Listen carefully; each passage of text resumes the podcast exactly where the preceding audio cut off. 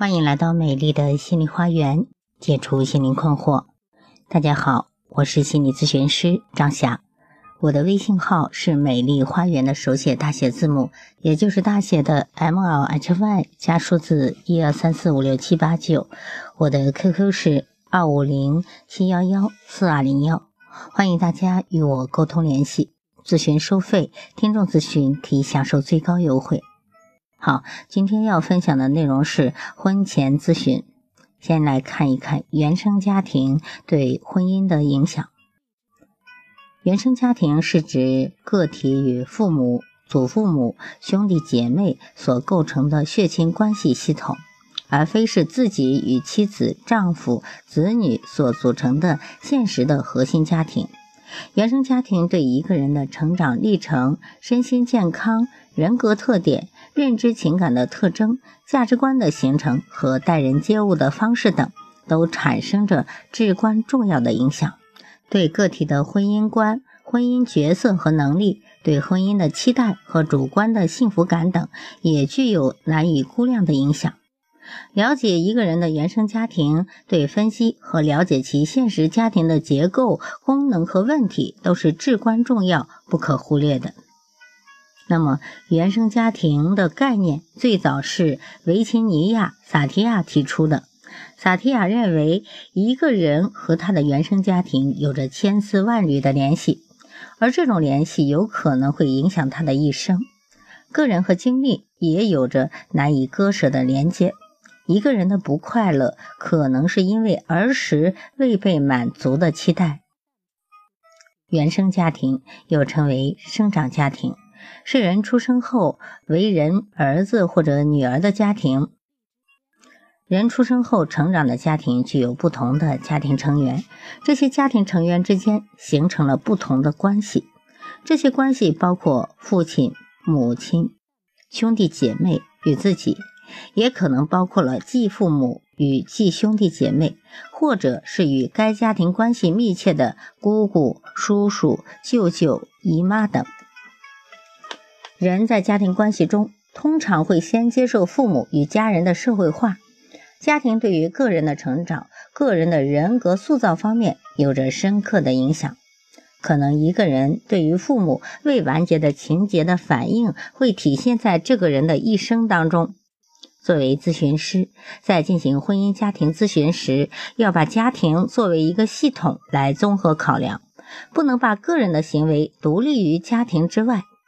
因此，婚姻家庭咨询应当了解以下的几点内容：一、原生家庭具有投射的作用。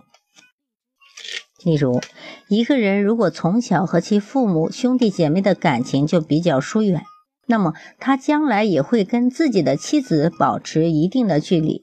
在这种情况下，他的配偶会将自己的关注转移到孩子身上，从而更加加深了对配偶和孩子的过度亲近以及夫妻间的疏远。可见，原生家庭的成员关系影响到新生家庭的成员关系，其结果可能致使新生家庭孩子的情绪发展受到影响。那么，个人在原生家庭中的排序也会产生一些影响。个人在原生家庭中的排序，会对其以后的行为方式、情绪的发展产生一定的影响。特别是原生家庭中家长对于不同排序的孩子的关注，会对个人的成长产生很大的影响。这种影响会延续到新生的家庭中。如果一个人的原生家庭中，父母的焦虑啊，这种焦虑指的有的来自于婚姻冲突，有的是夫妻关系，有的是孩子问题等等较多啊。就是父母的焦虑比较多的话，他可能会在自己的婚姻问题上选择一个类似的女子作为配偶，并且在以后的新生家庭中沿用父亲的行为模式，还会将这种气氛复制到自己的孩子的生活中。而且可能会比原生家庭父母的焦虑更多，可见这种情感影响是可以代际间传递的。那么原生家庭的焦虑会代际传递，因此呢，作为咨询师，在进行婚前咨询的时候，要分析求助者的原生家庭的系统对其是否产生了影响，影响是什么样的，影响的程度如何。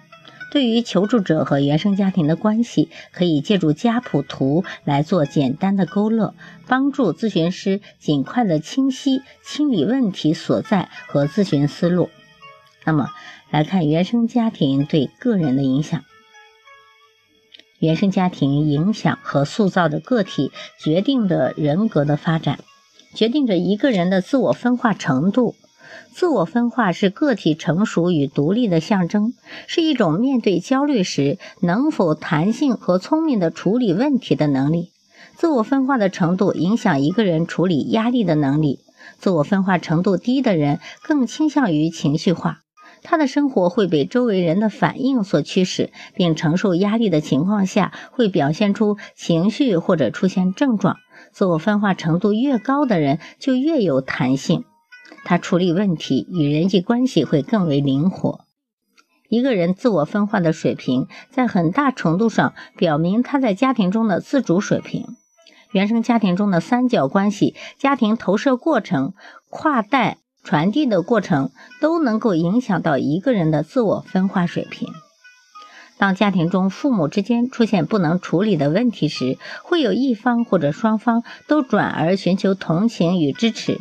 这时，往往会迫使孩子卷入冲突，以便处理问题、平衡关系。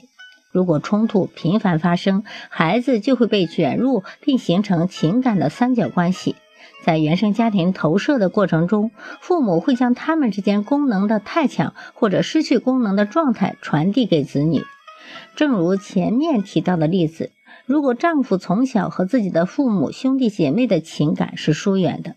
他会倾向和妻子保持一定的距离，妻子因为丈夫的疏远，可能转而将关注点都倾注在孩子的身上。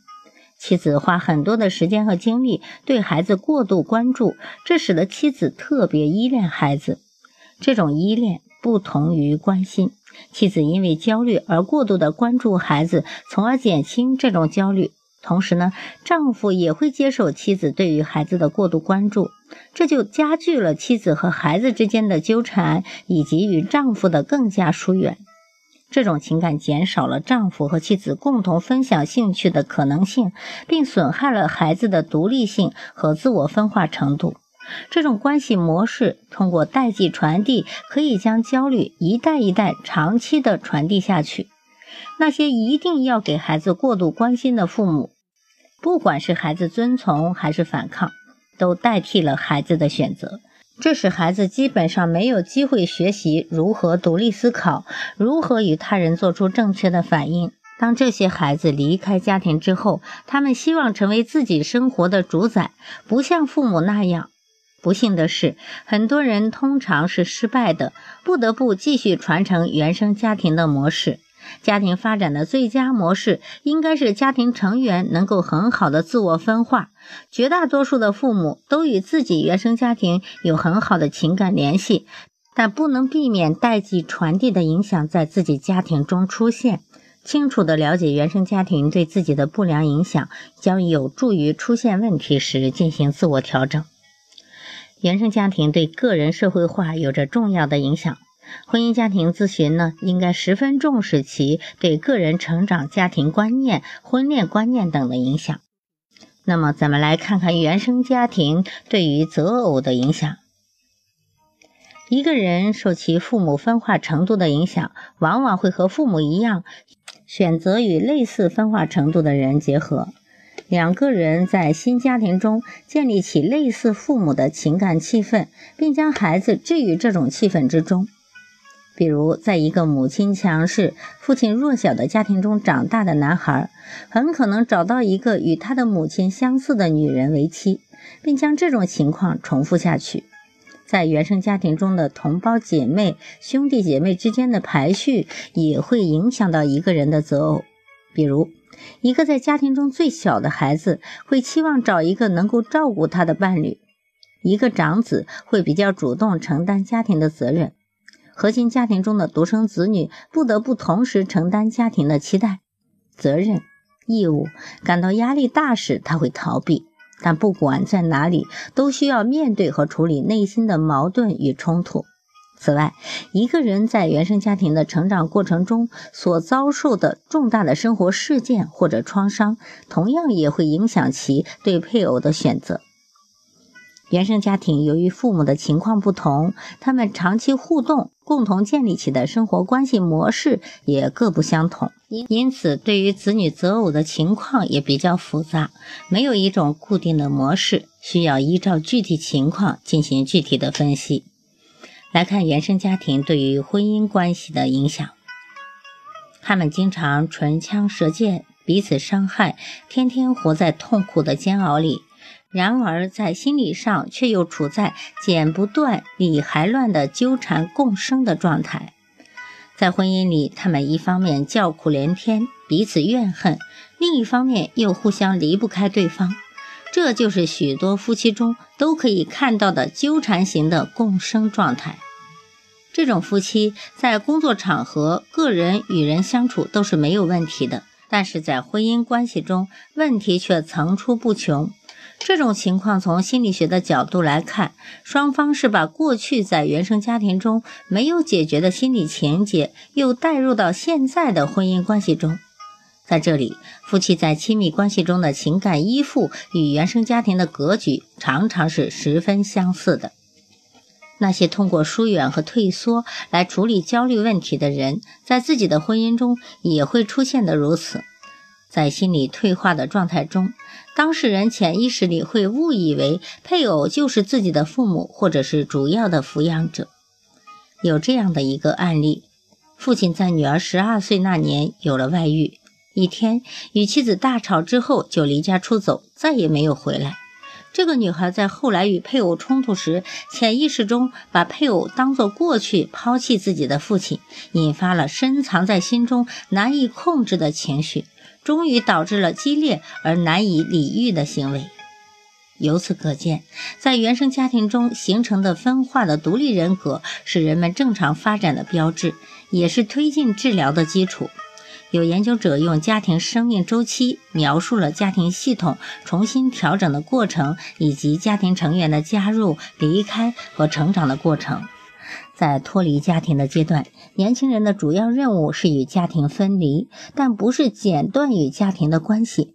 年轻人在谈恋爱、建立自己的小家庭之前，是建立独立自我的最好时机。在通过婚姻进入到家庭生活的阶段。人们面临的主要任务是成为婚姻中的配偶，这并不是简单的两个人住在一起，这是两个系统的转换。如果前一阶段的问题没有解决，两个年轻人不能处理好与原生家庭的分离或者情感的阻断，就会给新婚的夫妻间的磨合带来很多的麻烦。这些麻烦有可能一直围绕在夫妻之间。好，今天关于原生家庭对配偶、子女的影响就讲到这里。如果大家觉得我的分享有益，可以给我赞助或者打赏。如果大家在情感心理方面有困惑，可以加我的微信预约我的咨询。我是美丽花园心理咨询研究中心的首席咨询师张霞。今天的分享就到这里，谢谢大家的收听，再见。